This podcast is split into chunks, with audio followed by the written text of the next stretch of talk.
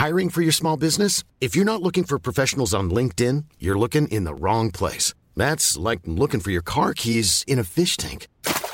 LinkedIn helps you hire professionals you can't find anywhere else, even those who aren't actively searching for a new job but might be open to the perfect role. In a given month, over 70% of LinkedIn users don't even visit other leading job sites. So start looking in the right place. With LinkedIn, you can hire professionals like a professional. Post your free job on linkedin.com/people slash people today.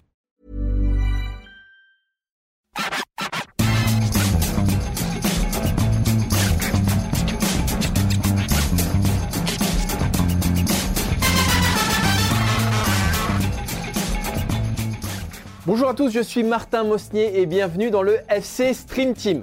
Cette semaine, j'ai reçu un coup de fil d'une femme inquiète. D'une femme aimante qui craint pour la santé mentale de son mari.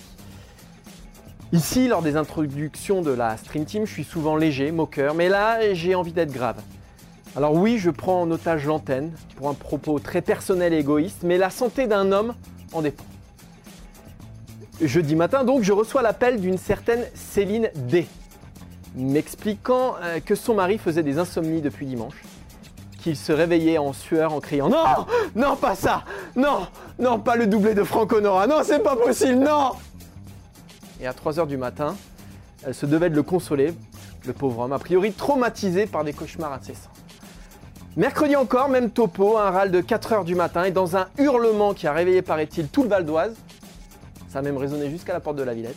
Non, Kakuta, pas ça Pas toi, Gaël Non, non Et au petit déjeuner, après le traumatisme d'une nuit à bramer, le, pauvre homme se lamentait sur un banc de touche qu'il pensait capable de le mener au sommet du classement. Eh, je comprends pas, avec Vanderson, Mara, Adeline, Dagba ou Girassi, euh, j'ai des armes pourtant, je comprends pas. J'ai décidé d'agir. Parce que cet homme est en train de sombrer et de pourrir sa vie et celle de son entourage. Donc je vais lui donner un conseil simple. On va garder l'anonymat aussi. Écoute Maxime D. Gardons l'anonymat, c'est important. Arrête MPG. La semaine dernière encore, je t'ai massacré. Le mieux c'est d'arrêter. Tu es dernier de la ligue. Rends-toi à l'évidence. C'est mieux pour toi et c'est mieux pour les gens qui tiennent à toi. Voilà, désolé Maxime, j'étais un peu, euh, voilà, j'ai, un peu euh, pris en otage l'antenne. Euh, Tout, tout va bien toi? Bon, ça va, mais j'ai pas trop de temps avec les Jeux Olympiques, donc je peux pas. Mais attends, mais attends, ça, ça, m'adressais pas à toi. Non, non, mais ça alors- personnellement. Non, non, mais... non, mais... non, mais on l'a déjà dit plusieurs fois ici. euh, ça fait combien 10, 15 ligues qu'on fait ensemble? Je pense Mm. que 13 fois j'ai terminé devant toi. Mm. Donc bon. Bon, il se trouve que là dire, t'es dernier. T'as oublié de mais- dire. Non, non, mais t'as oublié quelque chose d'important. C'est que Mm. j'ai Kylian Mbappé aussi. Oui, oui, oui, bah t'as Kylian Mbappé. Bah, t'as quand même perdu finalement- 3 le week-end dernier. Hein. Oui, oui, mais je te dis, et finalement, je me suis, comment dire, je me suis trahi. C'est-à-dire que d'habitude, tu fais des achats de joueurs euh, plutôt malins. Là, j'ai voulu jouer le, j'allais dire, j'ai voulu jouer le Qatari. J'ai mis Sauf que t'as- beaucoup de pognon sur, Voilà, sur un joueur, c'est ça le problème. sur un joueur. C'est une erreur parce que ça me ressemble pas. Voilà, moi, je suis. Après, t'as Bizot dans les cages, euh, Guirassi devant, euh, ça tient la route. Hein. Bah, Bizot, ça va. J'ai Paul Lopez aussi qu'on m'a prêté, mais bon, comme il. Ouais, mais qui va vite revenir à la maison.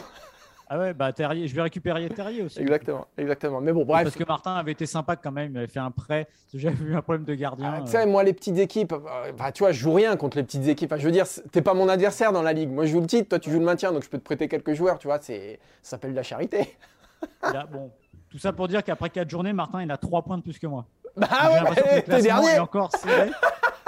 Et non, mais là, je vais pas faire le calcul, mais pour la prochaine émission, je le ferai. En fait, Martin, il a gagné une fois, il a gagné devant moi. Mm, Voilà. Ouais. Donc là, il était très fier, Mhm, c'est normal, souvent, je ouais. peux comprendre. Mhm. Je m'étais complètement écroulé en plus. Mais je termine toujours devant lui. Je, je suis toujours sur le podium. Je joue toujours la Ligue des Champions l'année d'après. Ok, bon, on en parlera, on en parlera à la fin de la saison. Bon, ça va sinon, Maxime, t'as passé une bonne semaine? Ouais, ouais, ouais. Pas beaucoup dormi, mais bonne semaine, ouais. Ouais. A priori, il fallait. ouais. Ouais, ouais. T'as eu que- quelques petits cauchemars la nuit, mais rien de. Ça t'a pas empêché de vivre, quoi. Je, de- je- je rêve très peu la nuit. Sache que je rêve très peu. Enfin, du moins, je me souviens pas de mes rêves. Parce que si on devait faire une émission sur les rêves, Ah ouais, bah là, là, ouais. ouais, non. je pense que tu tiendrais le, le micro pendant une bonne demi-heure. Ouais, moi, je fais des rêves chelous. Je fais des rêves bizarres et surtout, je m'en souviens et.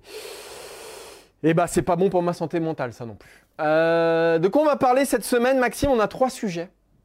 Trois sujets euh, 100% Ligue 1. On va démarrer avec Lionel Messi et on va se poser la question est-ce qu'on est trop sévère avec Lionel Messi? Parce qu'il y a un entraîneur en Argentine, il y a Sergio Agüero qui disent que les médias français euh, sont beaucoup trop euh, sévères après Messi, après son match face au Real Madrid et son, penalty raté. Donc ce sera notre, euh, notre premier sujet, on débattra de ça. Ensuite, Maxime, on évoquera le cas Milik à. Ouais, alors là, c'est le contraire, je vais dire, de Messi. C'est un joueur qui a retrouvé de la confiance, mais qui n'a pas l'impression de l'avoir, la confiance justement de son coach. Donc, on va se poser la question des relations entre Sampaoli et Milik. Est-ce que Sampaoli n'est-il pas en train de mettre indirectement Milik dehors à la fin de la saison? Parce que ça se passe pas hyper bien entre les deux. On l'a encore vu hier soir après le match contre Karabakh. Et alors, euh, on terminera avec, une fois n'est pas coutume, le maintien, les dernières équipes, parce que c'est quand même, on s'est penché dessus, c'est quand même une course assez folle. Entre le 16e et le 20e, il y a 5 équipes qui se tiennent en un point. Si on rajoute Clermont, euh, qui n'a que 3 points de plus que le 16e, enfin bref, il y a, quand même, euh, on va dire 6 équipes qui sont concernés par une lutte qui s'annonce hyper serrée, euh, parce que très franchement, c'est rare de voir autant d'équipes aussi médiocres euh, dans le championnat de France. Elles ont très très peu de points, ça ne se jouera pas à 42 cette année. Bon, avec Maxime, on, fera, euh, alors on vous parlera de ces équipes-là, et puis on, fera on se mouillera un petit peu, voilà, qui sera dans la charrette à la fin de l'année. Et c'est la course la plus, la plus, passionnante du championnat. Hein, Exactement, puisque le titre, est, le titre est joué. De devant, c'est joué, il n'y a aucun intérêt. et la Ligue des Champions, il y, a une, petite course, mais il y a, Marseille et Nice qui ont, qui ont un petit avantage. On est OK, Maxime? Ouais, on rappelle quand même, parce qu'on le fait de moins en moins, il faut quand même le faire. C'est vrai, ce podcast sur toutes les bonnes plateformes et même les mauvaises, comme d'habitude. Euh, Google, Acas, euh, vous voulez, Spotify, Apple Podcast. Vous vous abonnez, puisque comme ça, c'est beaucoup plus simple de récupérer vos épisodes. Vous nous mettez des petites notes 5 étoiles si possible, et des commentaires parce que ça nous fait bien rire et ça nous aide à nous améliorer. Et il y a du boulot, donc euh, autant profiter de vos lumières pour s'améliorer. Ça, c'est vrai qu'il y a du boulot et un gros chantier en perspective. Lionel Messi a raté un penalty face au Real Madrid. Il n'a pas été décisif dans le match où on l'attendait particulièrement, car euh, il est quand même dans une saison très médiocre en dessous de ses standards, seulement 7 buts. Mais on se disait, on se disait qu'on avait le bénéfice du doute, que peut-être il se réservait pour les, pour les grandes affiches, que la Ligue des Champions était de toute façon à la fois le juge de paix du Paris Saint-Germain, mais aussi de l'Argentin, que c'était pour les matchs comme ça que Paris euh, lui avait ouvert son compte en banque. Euh, le fait est que la première manche, en tout cas, s'est mal passée pour Lionel Messi. Si Paris s'est imposé, bah, lui, il a raté un penalty, puis finalement, il a été assez peu décisif. Alors, on vous a fait une compilation des notes de la presse française, alors pas toute la presse, euh, les notes d'Eurosport, 4 sur 10. L'équipe, 3 sur 10. Le Parisien, 3,5 sur 10. SoFoot, 4 sur 10. Donc ça, c'est les notes concernant la prestation de Lionel Messi face au Real Madrid. Ce qui a déclenché la fureur euh, de l'autre côté euh, de l'Atlantique, puisque Sergio Agüero a commenté bah, les critiques qui visent son ancien coéquipier euh, en sélection argentine en disant en France les magazines et les journaux l'ont tué, ce sont des connards. Voilà. Euh, et un entraîneur, l'entraîneur pardon euh, de Gymnasia de la Plata, Nestor Gorosito, a eu une formule que je trouve assez jolie. en France, ils connaissent les parfums, ils connaissent pas le football. Voilà. tout ça répondait aussi à la polémique concernant Lionel Messi. Donc ma première question, Maxime, elle est simple est-on trop sévère avec Messi? Alors déjà, je vais répondre à, nos amis de argentins. Euh, tout ce qui est un peu, on va dire, euh, euh, excessif et ridicule n'a pas de sens. Bon, Sergio Aguero, il défend son copain, voilà. Bon, bah, il n'aime pas qu'on dise du mal de Lionel Messi, voilà. Force est de constater quand même que Lionel Messi n'a pas été bon contre le Real Madrid. Il n'a peut-être pas été aussi cataclysmique que certains l'ont laissé entendre. Euh, tu as parlé du panel de notes tout à l'heure, euh, de 3 à 4. Alors, je ne vais pas défendre Cyril Morin qui était aux notes, mais je trouve que 4 est la note la plus juste de ce que j'ai entendu. Voilà. Euh, on sait ce que c'est noter. Alors, pour vous qui nous écoutez, la note, c'est très particulier parce que vous notez un joueur en fonction, et Martin, il est bien placé pour le savoir, puisque c'est lui qui note les joueurs de l'équipe de France, on note un joueur en fonction de ce qu'il a réussi, en fonction du contexte et en fonction des autres. Ça fait trois éléments qui sont pas évidents. Et avec Martin, des fois, on discute de notes. Bah, moi, je vais lui dire, bah, je pense que j'aurais mis un point de plus, un demi de plus. Donc, on n'est pas, on n'est jamais complètement d'accord, mais ça donne quand même une idée, une note. Euh, prenez le cas Mbappé. Euh, Mbappé euh, contre le Kazakhstan, il met quatre buts bah, moi, j'ai pas envie de lui mettre une meilleure note que ce qu'il a fait contre le Real Madrid alors qu'il ne met qu'un but. C'est pour vous donner un peu ce qu'il y a derrière ça, le contexte, euh, la performance d'un joueur qui n'est pas seulement statistique. C'est pas, euh, c'est pas on parlait de MPG tout à l'heure, c'est pas un, un, un, arithmétique, c'est pas un programme qui fait que vous allez décider de manière algorithmique d'une note. Euh, maintenant, euh, la question est la suivante est-ce qu'on est trop sévère? Mais est-ce que Messi a été bon contre le Real Madrid? Non, on ne peut pas dire qu'il a été bon. Je mets à côté de côté le penalty parce que je ne reprocherai jamais à un joueur de tirer le penalty. Je suis toujours plus étonné en revanche qu'il l'ait tiré parce qu'on sait que dans sa carrière, ça a été quelque chose de toujours particulier, sa, relation au penalty. Souvenez-vous quand il jouait au, Barça avec Neymar et Suarez, il en ratait des pelletés avec ses coéquipiers. Voilà, je pense que c'est pas le meilleur joueur pour tirer ça et c'est vrai qu'on aurait pu mettre Mbappé euh, au tir. Mais je ne reprocherai pas ça parce qu'encore une fois, c'est un geste technique raté et après tout, Courtois a été exceptionnel pendant le match. Maintenant, c'est plus le reste. Euh, la question qu'on peut poser aussi différemment, c'est est-ce qu'on peut se contenter de ça avec Messi? Voilà, Est-ce qu'on doit se contenter de ça? C'est le centre du débat pour moi. Souvenez-vous de ce qu'on dit depuis le début de la saison et derrière quoi euh, Pochettino se cache. C'est-à-dire qu'on n'est pas bon, mais ça va venir. Et de toute façon, en gros, je, caricature évidemment, on s'en fout, puisque qui compte, c'est la Ligue des Champions. La Ligue des Champions, on y est. Le Real Madrid, le PSG fait un grand match contre ce Real Madrid-là. S'il y a 2 ou 3-0, il n'y a rien à dire à l'arrivée. Et il se trouve que l'un de ses maillons faibles s'appelle Lionel Messi. Donc à partir de là, c'est problématique parce qu'il n'est pas très bon. Bah, il n'est pas, c'est pas un maillon fort en tout cas. Ouais, alors je, je dirais pas maillon faible moi parce que ce que j'ai vu dans le jeu quand même est intéressant.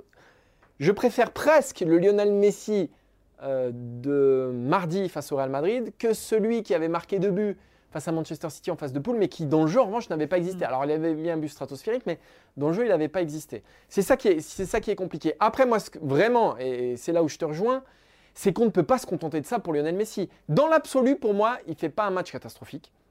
Dans l'absolu, il ne fait même pas un, un très mauvais match. Mais c'est Lionel Messi, donc automatiquement les standards sont plus élevés. C'est ce qui explique la note de 4. C'est-à-dire que si demain tu as euh, Gay euh, qui te fait euh, un match comme ça, bah, tu ne le notes pas de la même façon par exemple. Le, problème, c'est que tu attends que Lionel Messi soit décisif. Mardi, dans le jeu, il a parfaitement orienté, il a trouvé des décalages, mais il n'a pas été décisif. Dans, dans la surface de décision, il lui manque encore quelque chose. Et tu ne peux pas offrir un tel salaire à, Messi, tu ne peux pas lui passer ses absences défensives si, de l'autre côté, il n'est pas absolument, je dirais, irréprochable. Mais oui, mais oui, parce que c'est bah censé être l'un des deux meilleurs joueurs du monde. S'il n'est pas irréprochable dans la décision. Et le problème, c'est qu'il ne l'est pas. 7 buts cette saison, 7 buts. L'an dernier, je crois qu'il en a marqué 38, me semble-t-il. Là, on a passé la moitié de la saison. Il est à 7 buts. 7 buts. Euh, ça, c'est inacceptable. Voilà, pour moi, c'est ça qui est inacceptable. C'est dans la zone de décision bah, qui, doit être, euh, qui doit être plus tueur. Après, il y a plein de façons de l'expliquer. Ouais. Après, on parlait des notes, on revient aux notes. Euh, c'est aussi, comme je l'ai dit en préambule, c'est qu'on note aussi en fonction des autres. Et quand vous comparez avec le match de Mbappé, bah, vous vous dites, ah oui, là, il y a un problème. C'est-à-dire que le Mbappé porte l'attaque sur ses épaules. Et Messi, comme tu l'as dit, au fond, il fait un, il fait un match de relayeur en quelque sorte. Oui, c'est ça, c'est exactement ça. Il, fluidifie. Mmh. Et on en attend plus de Messi. J'ai regardé un petit peu ses stats, 101 ballons touchés. C'est énorme. C'est un match de milieu de terrain, on va dire. Euh, oui, un match de milieu de terrain, un total de milieu de terrain. 23 ballons perdus. C'est gigantesque. Alors évidemment, c'est des joueurs qui demandent euh, du déchet parce qu'il y a une prise de risque, mais j'ai même pas l'impression justement. Oui, mais ça c'est comme c'est comme son repli défensif, c'est-à-dire c'est pardonnable qu'il perde des ballons si derrière Mm. Et c'est pardonnable qu'il ne défende pas ou peu si derrière, euh, il apporte quelque chose dans l'issue dans, de la rencontre. Et encore une fois, il faut lui trouver des circonstances atténuantes. On l'a dit ici, euh, ben, il a changé de club pour la première fois de sa vie. Je veux dire, toute sa vie, c'est Barcelone. Il arrive à Barcelone à 12 ans ou à 13 ans. Euh, il est resté 20 ans. ce n'est pas seulement un changement de maillot, c'est tout ce qui tournait autour de lui et c'est toute sa vie qui change. Donc on voit qu'il le digère pas forcément bien, tout simplement, et que c'est compliqué. Et il y a une action qui m'a marqué, c'est pas contre le Real, c'est contre Rennes, sur le but du PSG, donc Mbappé, encore une fois, dans les arrêts de jeu. En fait, ça part de Messi. Messi qui repique dans l'axe, qui donne à Mbappé, et Mbappé, qu'est-ce qu'il fait? Il finit tout seul comme un grand. Au Barça, ça se passait pas comme ça. Eh On lui remettait, et lui, il frappait des 20 mètres. Voilà. Donc, il est aussi dans un autre monde où il y a un joueur à côté de lui qui est en train de devenir un monstre absolu et qui tente sa chance. Et peut-être que si Mbappé est un joueur lambda qui lui remet, peut-être que Messi balance une ogive qui va dans la lucarne, ça fait un zéro. C'est but de Messi. Mais c'est une autre façon de voir les choses. Tout ne tourne plus autour de lui. C'est compliqué. Alors après, se pose la question que je me suis posée également et qu'on se pose depuis quelques mois, parce qu'on ne va pas revenir sur le ballon d'or, etc., du déclin de Messi potentiel. Alors, Est-ce que Messi est en train de décliner? Alors, je pense déjà qu'à bientôt 35 ans, un joueur commence à décliner, qu'on le veuille ou non. Ce n'est pas des déclins spectaculaires, ce n'est pas forcément un déclin de, 30%, 40% de ses capacités, mais c'est forcément une pente au moins légère qui descend, c'est forcé. Vous allez me donner des contre-exemples, comme Ronaldo et Benzema, qui à cet âge-là, Ronaldo est un peu plus vieux, étaient fantastiques ou sont fantastiques. C'est le cas de Benzema qui est incroyable. La différence, je pense, avec un Messi, et c'est peut-être là que va se produire le risque, c'est tout le travail invisible euh, qu'il y a de ces joueurs-là, qui sont des bêtes de travail. Est-ce que Messi, avec tout le talent inné qu'il a, est prêt à le faire et le fait? J'en suis pas certain, et c'est peut-être là que le risque euh, se pose. Mais il est vrai que je n'avancerai pas encore ça, le déclin, parce que, encore une fois, on le répète, il se retrouve dans un autre contexte qui est complètement différent et dans une situation qu'il n'arrive pas à, appréhender. C'est presque dit comme ça, ça paraît surréaliste, mais c'est compliqué pour lui. Pour moi, il y a trois raisons pour lesquelles euh, on, a ce Messi-là. La première, il y en a deux que tu as citées. La, première, c'est qu'il y a l'âge. Je pense qu'on ne retrouvera pas le grand Messi qui était capable d'éliminer 5-6 joueurs sur des appuis, sur des courses, sur des dribbles. Euh, je pense que ça, on l'aura plus. Je pense que le meilleur de Messi est quand même derrière lui.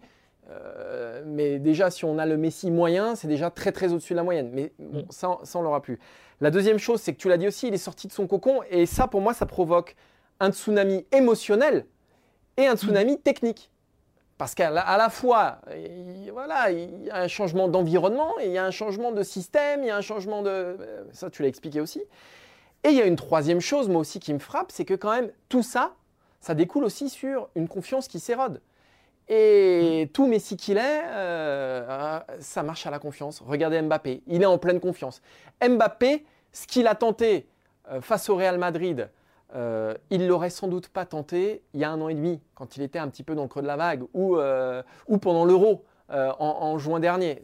Il n'aurait peut-être pas tenté ce dribble-là. Donc il y a aussi la confiance. Pour moi, ce sont les, les, trois facteurs les plus marquants. Et quand tu dis quitter le, le, cocon barcelonais, au Barça, le projet, le projet, c'était Messi. Hmm. Le projet, c'était Messi.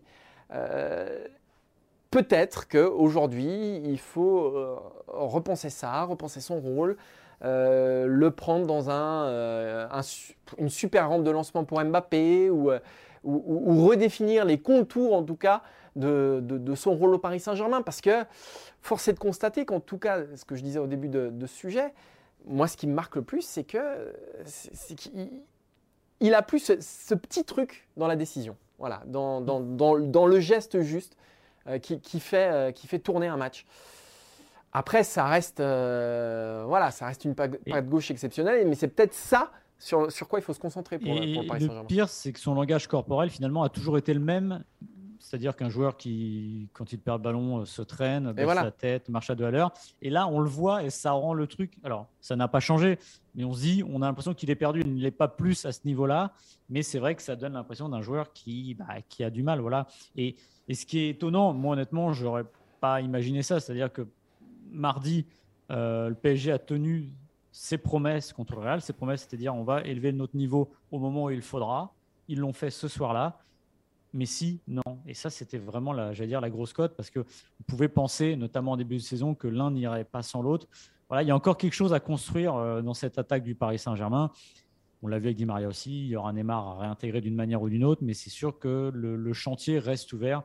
Et euh, ah, on que. Enfin, est-ce que le PSG peut gagner la Ligue des Champions sans un grand Messi? Ce sera une question pour, euh, pour plus tard. Allez, on va passer au deuxième sujet. On va se demander si Marseille peut gagner la Ligue Europa Conférence sans un grand Milik. euh, Milik, qui a vécu une semaine quand même particulière, qui vit quand même, euh, même depuis deux semaines, c'est assez particulier ce qu'il vit, notre ami, notre ami Milik. Euh, rappel des faits, il a inscrit un triplé contre Angers. Il a complètement sauvé l'OM qui était mené 2-0 au bout de 15 minutes de jeu. Il arrive, il met son triplé. Ensuite, match de Coupe de France face à Nice. Marseille se fait désosser euh, sur la Côte d'Azur. Match de Ligue 1 à Metz donc c'est le match qui suit le match d'Angers hein, euh, en Ligue 1. Il le démarre sur le banc, il rentre en fin de match, il met un retour acrobatique, il sauve l'OM. Et puis, euh, donc c'était jeudi en Ligue Europa Conférence, Marseille face à Karabag. Il met un doublé, mais son entraîneur choisit de le sortir à la 68e minute. Il a un visage qui dit tout, c'est-à-dire qu'il a bien les boules contre Roré Sampaoli. Euh, Et le, le, sa sortie qui avait suivi aussi son but face à Metz où il disait hmm. euh, Je ne comprends pas, je ne comprends pas tout. Euh, il y a des choses que je ne comprends pas, mais je fais mon travail, c'est tout. Voilà ce qu'a dit Milik. Donc il y a un malaise Milik, il y a un malaise Milik-Sampaoli. Comment on en est arrivé là? Et est-ce que surtout, ça ne peut pas fragiliser l'OM dans sa quête de podium jusqu'à la fin de saison, Maxime? Bah, ça fragilise l'OM d'une certaine manière dans sa quête du fameux grand attaquant, voilà, tout simplement, parce qu'il faut dire les choses. Euh, L'OM l'a trouvé, cet attaquant. dire, Milik à l'OM, c'est quelque chose de presque inespéré. C'est-à-dire qu'un joueur de ce calibre-là qui se retrouve à l'OM, bah, j'ai envie de dire qu'il faudrait un peu le chérir. Or, il y a un problème avec Sampoli, c'est que j'ai l'impression qu'il a ses têtes de toute façon et que bah, lui, son football, le football qu'il veut développer ne passe pas par Milik. Il a envie d'un joueur qui participe au jeu, euh, de la fluidité, que ça reparte de l'arrière, etc. Et il a du mal à transiger avec ça. Euh, on l'a vu, euh, une, équipe, on a coutume de dire que c'est un grand gardien, un grand avant-centre.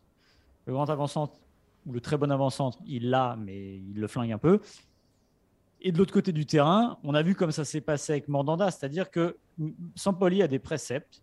Mandanda n'est pas sorti du but en raison de ce qu'il faisait sur la ligne ou ce qu'il n'allait pas faire. Mandanda est sorti du but marseillais parce qu'il jugeait que le gardien euh, n'était pas capable de jouer loin de ses buts, comme Paul Lopez, de relancer court, d'être le premier relanceur. Et d'ailleurs, entre parenthèses, il a très bien fait Mandanda euh, contre Karabakh avec des relances au pied Notamment, il a allongé, donc il est malin, Mandanda, parce qu'il s'est adapté. J'ai même été surpris, je ne sais plus quel match, l'avant-dernier match où il avait joué, de le voir très loin de ses buts. J'ai l'impression que c'était la première fois qu'il s'aventure aussi loin, mais au moins, lui, il essaye. Mais n'empêche qu'on a l'impression que, Mandanda, c'est un autre sujet, mais que les dés sont un peu pipés et que là, il est en train de se creuser un fossé important entre Sampaoli et Milik. Parce que, comme tu l'as dit, Milik met un triplé contre Angers. C'est reparti. Yanis, Metz, il est remplaçant. On pourrait dire, peut-être pour faire tourner. Il n'y a pas grosse raison, puisque Milik, on ne peut pas dire qu'il jouait beaucoup avant. Euh, il met ce but, il se plaint, mais vraiment à la sortie du match, c'est-à-dire micro directement, il se plaint. C'est même pas pour aller dire ça peut attendre un peu, non, non, ou du off, non, pas du tout, il le dit directement. Et là, deux buts euh, contre Karabakh, il fait le boulot, 68 minutes, il se fait sortir pour faire rentrer Payet et il le vit pas bien. Alors, moi, je suis pas toujours fan des joueurs qui boutent quand ils sortent parce que moi, je le faire la tronche quand on sort, ça veut dire que l'autre potentiellement ne mérite pas de rentrer. Mais il y a un mais Milik, là, il a commencé à y avoir un passif avec Sampoli qui est problématique. Et moi, je me pose la question de Sampoli aussi, de ses relations avec les joueurs. On était à la Coupe du Monde 2018, Martin. Euh, L'Argentine, Sampoli, euh, ça s'est pas bien terminé avec ces joueurs. C'est-à-dire que l'autogestion, euh, l'espèce de petit putsch. On parlait, souvenez-vous, à un moment, on était en train de se dire est-ce qu'ils sont pas en train de faire leur nice nice, les Argentins? Là, je pense que Sampoli, il a des idées, il les tient, il n'aime pas déroger à sa règle, et je pense que ça va être quand même compliqué pendant un certain temps si ce n'est pas jusqu'à la fin de saison avec Milik, parce que Milik ne changera pas dans sa manière de jouer. Donc tant qu'il marquera, ça ira à peu près. Mais s'il y a le moindre euh, petit hic, ça viendra un gros problème. Mais mettez-vous à la place de Milik. Euh, vous êtes recruté en, janvier dernier, donc en janvier 2021. Vous faites une super fin de saison. Euh, c'est vous qui tenez l'OM sur vos épaules. Vous êtes blessé. On a l'impression que l'entraîneur en profite pour tester d'autres choses. Du coup, il vous met à la cave. Vous revenez, vous mettez un triplé, le match d'après, il vous met sur le banc. En fait, c'est pour moi la cassure, elle est là. Et la mauvaise gestion de Sampaoli par Milik, elle est là. Entre Angers et Metz, comment tu peux le, faire débuter sur le banc alors qu'il vient de sauver les miches de ton collectif, sauver les miches de ton équipe face à Angers au Vélodrome? Voilà. Pour, moi, pour moi, il est là le problème. Et tu l'as très bien dit dans, la quête du grand attaquant. Je veux dire, euh, les attaquants, c'était Mitroglou, Balotelli, Germain, Benedetto. Et là, Sampaoli, il est en train de gâcher celui qui peut endosser ce costume-là. Pourquoi? Parce qu'il ne rentre pas dans les cases hmm. euh, de, de, Sampaoli. Parce que le problème, il est là. On, vous a pris une, déclaration de Sampaoli, c'était le 4 février, hein, donc c'était il n'y a pas longtemps. Milik, c'est plus un joueur de surface que dans le jeu. Donc s'il n'arrive pas à marquer, son rôle devient neutre. Il faut qu'il participe au jeu. Voilà. Voilà la conception de l'avant-centre. De, et, je vois Maxime qui boue. Alors si vous nous écoutez dans le podcast, euh, vous ne voyez pas, mais voilà, Maxime boue intérieurement. Mais il va attendre que je lui passe la parole parce qu'il a parlé 108 minutes. Euh, mais voilà, il, met l'attaquant dans une case, il met l'avant-centre dans une case. Et comme Milik ne rentre pas dans cette case, ça pose un problème. Or, pour moi, le problème, c'est pas Milik le problème. Non, pour moi, le problème, c'est Sampaoli parce qu'il a un Milik, donc un grand attaquant qui marque des buts. Il a un Payet qui est un super joueur, qui est le meilleur joueur de l'OM, et ça c'est indiscutable. Et il n'arrive pas à les faire jouer ensemble. C'est-à-dire quand l'un, quand l'un joue, il est très bon. Quand l'un joue sans l'autre, il est très bon. Mais quand les deux jouent, ensemble, Euh, Payet, il n'arrive pas à s'en dépêtrer, il est sur l'aile gauche, etc. Mais le problème, c'est que c'est l'entraîneur. L'entraîneur qui doit mettre ça en musique. Donc le problème, c'est pas Milik. Pour moi, c'est Sampaoli. Parce que quand tu as deux joueurs de ce niveau-là à Marseille, il sera au Real, il sera au Bayern, la question se poserait autrement. Mais à Marseille, tu es obligé de les faire jouer ensemble. Ouais, ouais je suis d'accord. Et surtout que euh, Payet est depuis un certain temps à Marseille et que lui, il a vu passer des avancantes qui étaient moins bons que Milik. Et souvenez-vous qu'il arrivait à les faire marquer. Parce que si Payet a une qualité, justement, c'est d'essayer de faire jouer, de mettre en confiance ses coéquipiers. Et euh, Mitroglou, notamment, il y a eu deux, trois fois, j'exagère, mais où il a dribblé le gardien, il a donné le ballon à Mitroglou pour qu'il marque. C'est arrivé plusieurs fois qu'il l'aide comme ça. Donc je ne peux pas croire qu'il y ait une incompatibilité entre Milik et Payet. Il y, a, autre chose, Maxime, et là je remercie euh, Norman, qui est celui qui produit notre émission. Euh, Sampaoli, il est actuellement en conférence de presse et il, euh, il a parlé du cas Milik. Donc déjà, ça fait quelques temps que mm. je trouve que Sampaoli est j'avais pris une déclaration sur, euh, sur Payet de Sampaoli. Je considère que Dimitri joue à un très haut niveau. Dans ma carrière d'entraîneur, c'est l'un des meilleurs joueurs avec qui j'ai pu travailler.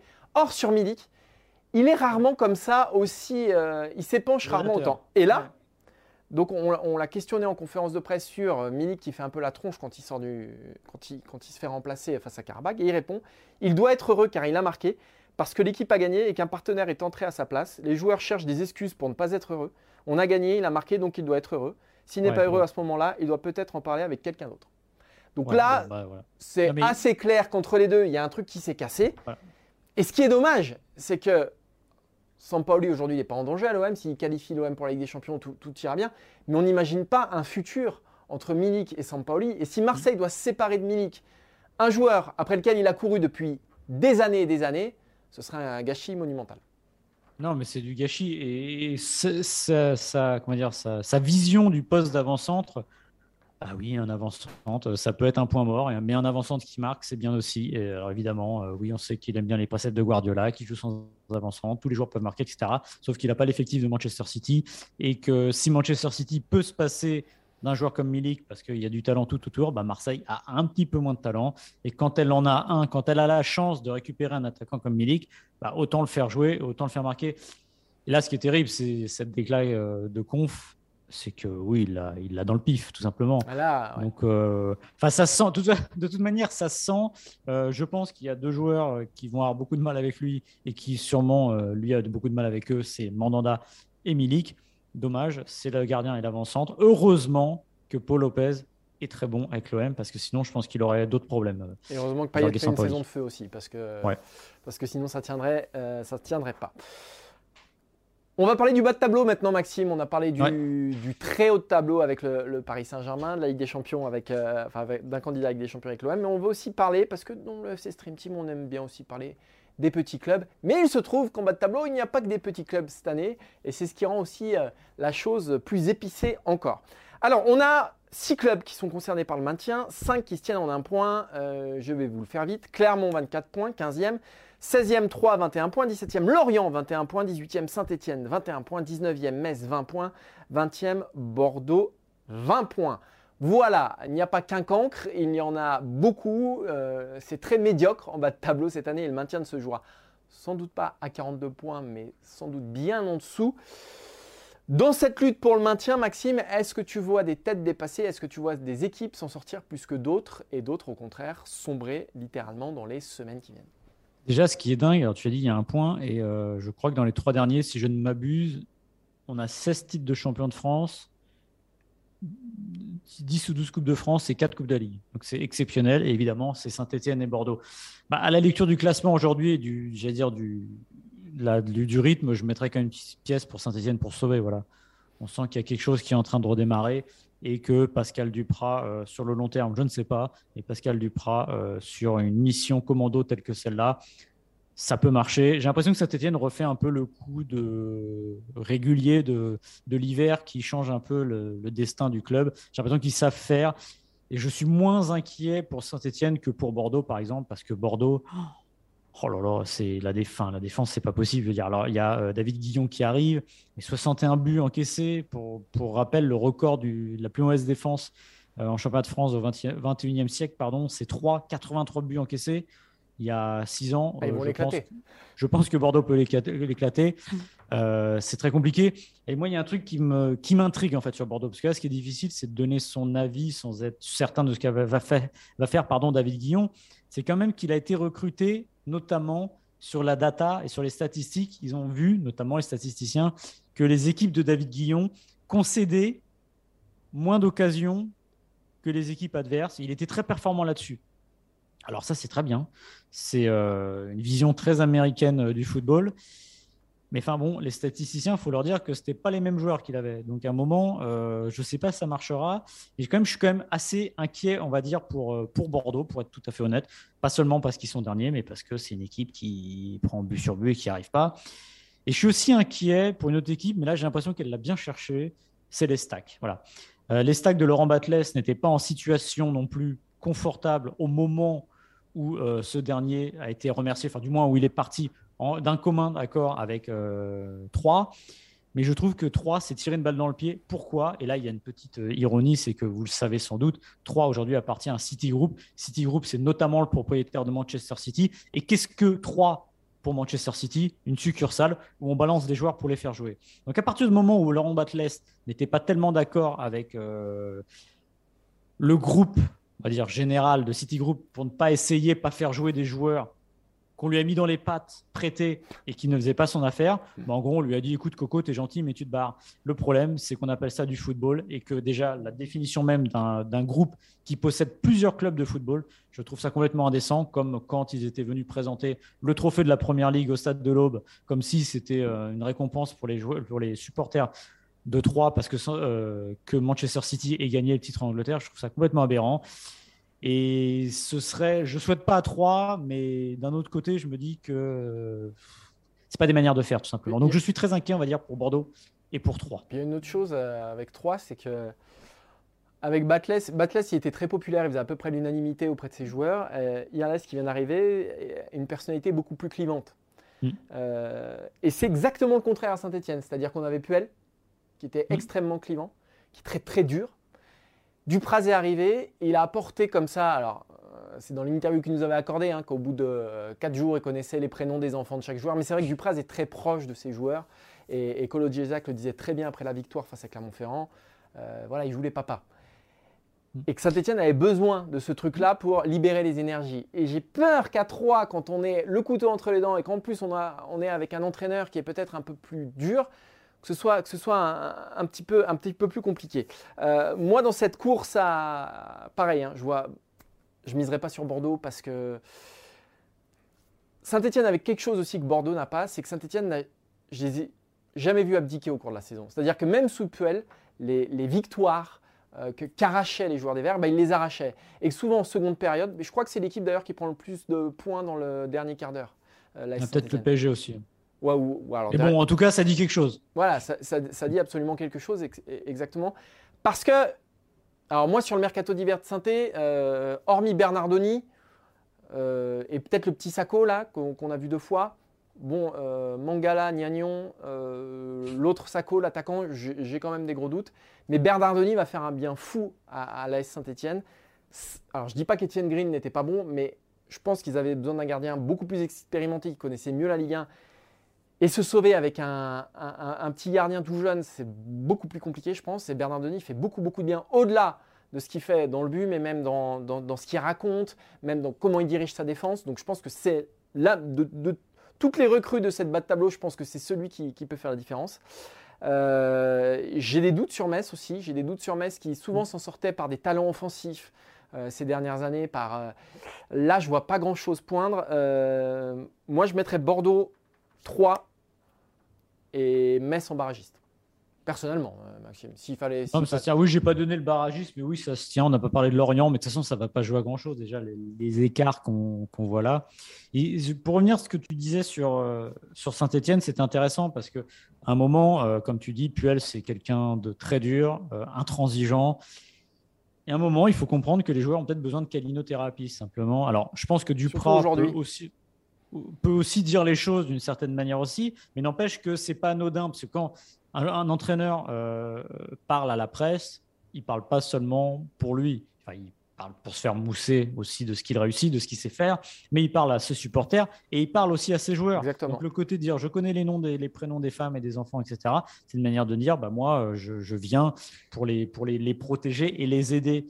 Et c'est vrai que des équipes ont besoin aussi à un moment, quand elles sont dans une phase d'échec, d'être aidées et non pas de reprendre un coup de bâton. Et là, trois, on est sur le truc inverse, c'est-à-dire quelqu'un qui arrive, qui avait une vision, qui était plutôt loué pour ses qualités, Laurent Batles, euh, réussissait quand même quelque chose d'assez correct euh, avec trois, avec l'effectif. Tu les dont fait il, monter euh, quand même. Il les a fait monter, voilà. Et il faut dire, rappelez-vous en plus que 3, c'est quand même des spécialistes de monter, descendre, monter, descendre de l'ascenseur. Donc il était en train de réussir quelque chose, mais tout simplement parce qu'il y a un groupe au-dessus qui dit, en gros, j'exagère, euh, je vous filme mes joueurs, euh, vous n'en voulez pas. En plus, il faut savoir, c'était une info de RMC qui racontait que ces joueurs-là, arrivant de City, avaient un salaire plus important, souvent, que les joueurs en place. Donc ce sont des joueurs dont l'entraîneur ne se sert pas, qui sont mieux payés que des titulaires. Donc forcément, ça crée des dissensions. Et finalement, vous finissez par le payer. Et là, le choix de virer Batles, enfin du moins de lui reprendre les clés, on va dire, de l'équipe première, pour Irles, bah, c'est très risqué. Je ne sais pas où ça ira, mais je ne suis pas sûr que ça aille dans le bon sens. Et le dernier argument en faveur de Saint-Etienne aussi, c'est quand même, et, et, et Puel Duprat, la bascule pour cela, elle est primordiale, c'est Geoffroy Guichard aussi. C'est que dimanche, face à Strasbourg, euh, vous allez avoir deux copes pleins qui vont supporter l'équipe. Et ça, ça change tout. On était dans un climat de défiance depuis des mois et des mois et des mois. Alors, à cause des présidents, mais aussi à cause de la personnalité de Claude Puel. Et que Dupraz, il a réussi à se remettre les supporters dans la poche, évidemment avec les résultats, mais aussi par ses propos. Et ça, dans la course au maintien, quand je regarde les équipes Mm. euh, devant moi, je me dis que Geoffroy Guichard peut être aussi, peut faire basculer euh, cette course au maintien. Ouais, c'est pas c'est pas un appui sur lequel euh, euh, Bordeaux pourra se reposer, par exemple. Par exemple. On a fait le tour, Maxime. Je te remercie, tu as été brillant. Ça fait deux semaines que tu n'as pas regardé de foot puisque tu es sur les Jeux Olympiques. Euh, il m'a même demandé avant l'émission euh, c'est bien le sport où il faut mettre le ballon entre les filets, entre les poteaux. Je dis Mais- oui, oui, mais pas au-dessus. Parce qu'il confondait avec le rugby à un moment, les poteaux, tout ça. Donc j'ai Ouais. dû lui rappeler les règles. Et finalement, J'ai franchement, vu ça les matchs pas- de Saint-Etienne, c'est pour ça Euh, ça, ça franchement, ça s'est pas vu, Maxime, que tu, que tu suivais Ah, mais- plus rien depuis deux semaines. Ah ben, et je vous dis, j'ai vu- enfin, pour ceux qui ont suivi Oh les non, Jeux non, Olympiques sur. Eurosport, va- tu vas nous reparler du patinage artistique, là. incroyable. Putain, mais ça fait deux jours qu'il me parle de patinage artistique. C'est-à-dire que Maxime ne savait même pas que ce sport existait Non, il y a bah, deux semaines. ouais, c'est gentil. Ah là, non mais là, tu te rends pas compte là ce passé. le, le- ce qu'on a vécu hier avec Ah. Valieva, c'est un moment incroyable et d'une tristesse infinie. Mais c'était un, un- un grand moment, euh, entre guillemets. euh, J'aurais préféré pas le vivre, mais c'était un moment incroyable qui m'a marqué, je pense. Ça restera dans les moments de l'année. Et plus que le journaliste sportif, j'ai l'impression que c'est l'homme qui parle. Ouais, exactement. Et le papa aussi. Voir le papa. Voilà, Ouais, exactement. exactement. Oh putain. Ah putain, là tu m'as ému Maxime. Ouais, en tout cas, je continue à suivre les Jeux Olympiques sur Eurosport. Exactement. Ça continue jusqu'à dimanche. Et puis après, ça continuera encore plus loin, Paris 2024. Ce sera en intégralité. Alors là, vous avez le temps de voir venir, mais quand même, nous, on s'y prépare déjà. C'est fantastique. Pas de Maxime Dupuis la semaine prochaine parce qu'il se fait griller sur la South, Beach, sur la côte californienne. Hein, ah, fou, il, il va soulever de la fonte. Fou, derrière, il va boire sa petite margarita et après, il va se faire, il va se faire bronzer tranquillement. Il va revenir. Vous n'allez pas le reconnaître. Ça va être Valdemar Kita, le mec. Il va être orange dans, le- dans le prochain FC Street. Ah, vaut mieux pas, parce que moi, si je fais ça, je pense que je vais avoir des problèmes. Ah oui, c'est clair. C'est clair. Donc Maxime sera à South Beach. Donc pas de, Pas South Beach. pas, pas, de, pas de FC Stream Team pour lui. Moi, je vais modestement aussi prendre quelques vacances euh, Ouais. dans, dans quelques bassins miniers, euh, je sais Ouais, pas ouais, où encore. Hum, Voilà, manger des pommes de terre et boire de l'eau. Voilà. Des Euh, rutabagas. ah bah oui, parce qu'avec Qui Maxime, mange encore des rutabagas parce qu'avec Maxime, vous le savez bien, n'est pas traité de la même façon à Eurosport. Enfin bref, on se donne, donne rendez-vous du coup dans deux semaines, Maxime. Tu seras revenu ou tu prends en trois mois comme chaque Euh, fois Non, non, je serai, je serai revenu. Je serai revenu. Tu seras revenu dans deux semaines. Alors, qui présentera l'émission la semaine prochaine? Ah C'est une surprise. Eh ben, j'ai pas regardé le planning, figure-toi, donc ça va être. euh, Bah, on va pas le dire, au moins les gens ont la, la surprise. J'écouterai avec grande intention l'introduction. Tu vas capter là, là-bas? T'auras- t'auras- tu, tu l'auras en, en ricain, le FC Stream Team, non? Hello guys Rendez-vous donc dans deux semaines pour Maxime et moi. Rendez-vous la semaine prochaine pour un FC Stream Team avec un casting euh, inédit. Merci Norman qui fait toujours aussi bien des vidéos. Donc euh, bravo, bravo à toi qui est derrière les manettes. Merci à Marco Popovic pour les visuels. Et puis bah bonnes vacances Maxime. Eh, bonnes vacances, Martin. Voilà. Ciao ciao Salut.